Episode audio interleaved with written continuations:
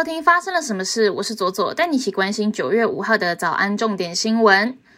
台中资优班狼师案延烧数日，台中市教育局信平公布审议调查小组报告，信平会同意调查报告，并惩处黄姓教师予以解聘，且永不录用，没有退休金。对此，受害人 A 小姐表示，感谢各界的关心与支持。现在我们打赢了第一仗，接下来仍然有很漫长的道路要走。行为人有申夫的权利，之后也还有法院的刑事调查，因此后续的审理是否公平公正，依然是需要关注的焦点。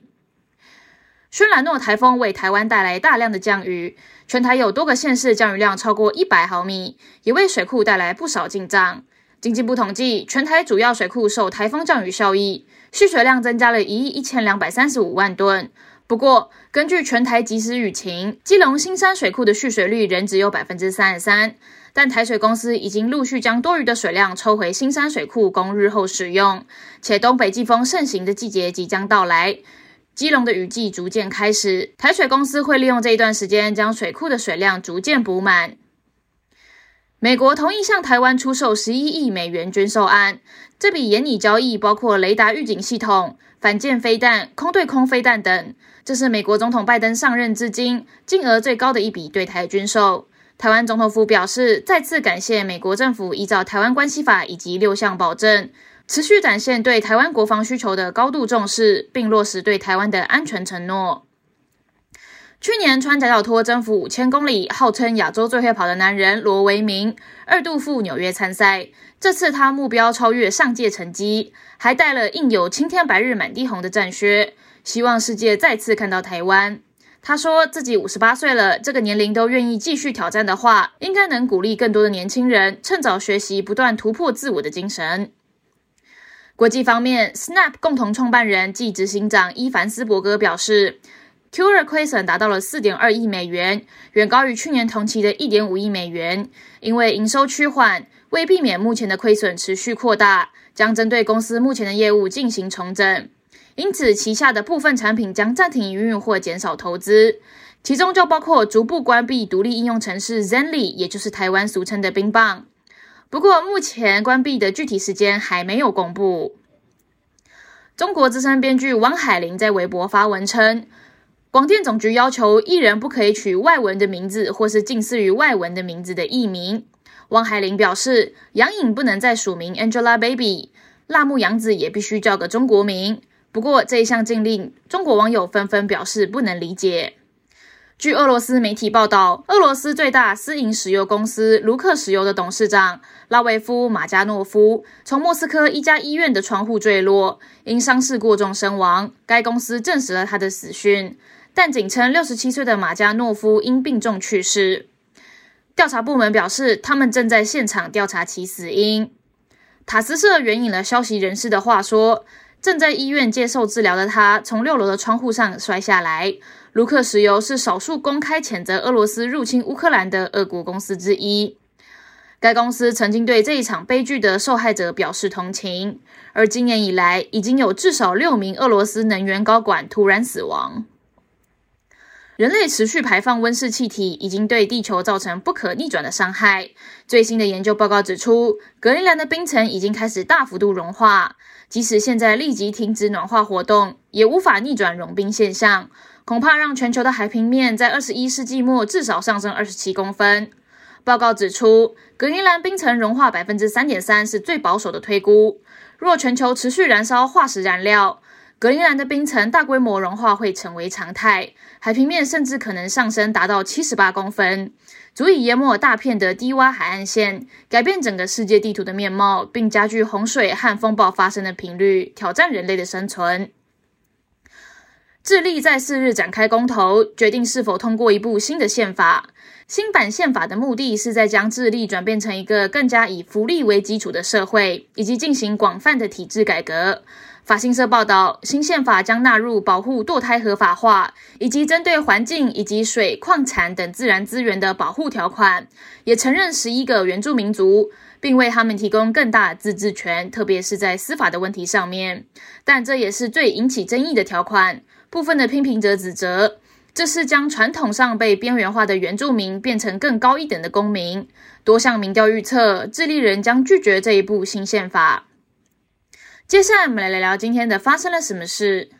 今天要来聊的是最近讨论的很热烈的 AI 制图。这是最近在艺术界颇受争议的话题。一个 AI 人工智慧生成的作品，在美国科罗拉多州的博览会艺术比赛中夺得了首奖。根据北美数位媒体 Vice 的报道，Jason Allen 在州博览会的艺术竞赛中拿下了第一名。他击败了参与数字艺术类奖项竞争的其他二十位艺术家夺冠，并获得了三百美元的奖金。而他提交给比赛方的作品，事实上是透过 Mid Journey 这一套 AI 的图像生成工具所完成的。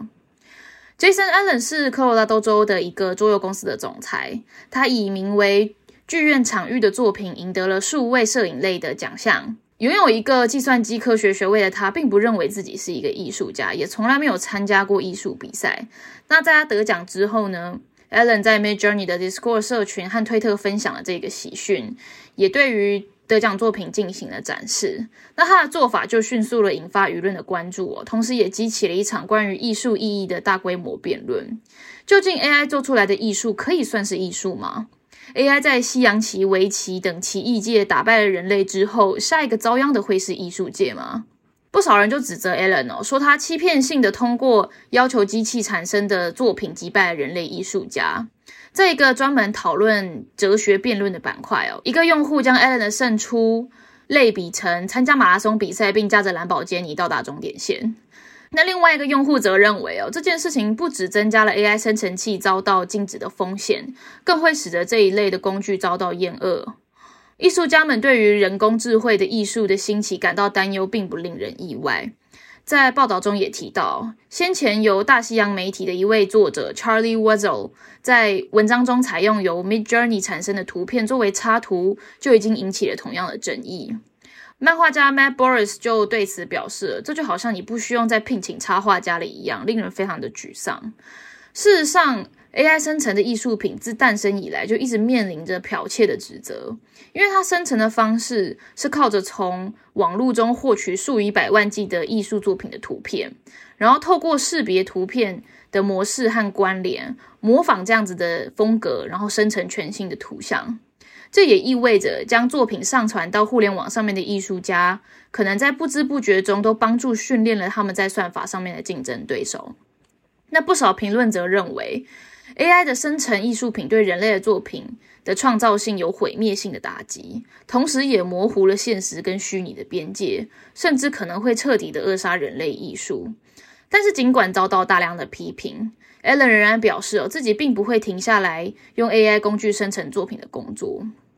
他说，自己的艺术作品表明，人们需要克服对未知的否认还有恐惧，并且正视 AI 艺术传达的深刻信息。他认为 AI 是一种工具，就像画笔是一种工具，没有人就没有创造力。那负责监督这个博览会的科罗拉多州农业部发言人 Olga Robak 就表示，哦。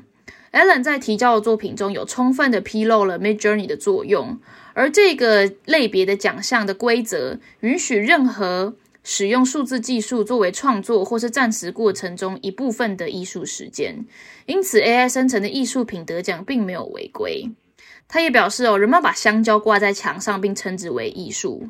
很长一段时间以来，摄影甚至都不被认为是一种艺术形式，人们说它只是一个按钮。但是我们现在意识到，摄影是关于构图、色彩和光线的。那我们又有什么资格说 AI 不一样呢？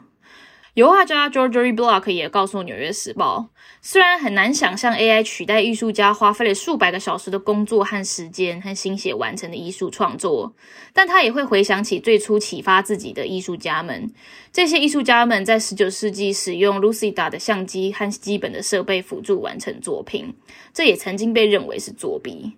但是在现代，摄影工具被用于创作令人难以置信的画作。他认为。技术的进步是艺术的基础，而人工智能可以给予艺术一种神秘的美，使之更加特别。他说，艺术品本身并不一定是由人类的灵魂创造出来的，我们应该看到这一点。我们的观众才是终极的艺术家，我们是通过视觉创造世界的人，而那个世界就在我们的脑海里。以上就是今天的发生了什么事。我是左左，我们明天见。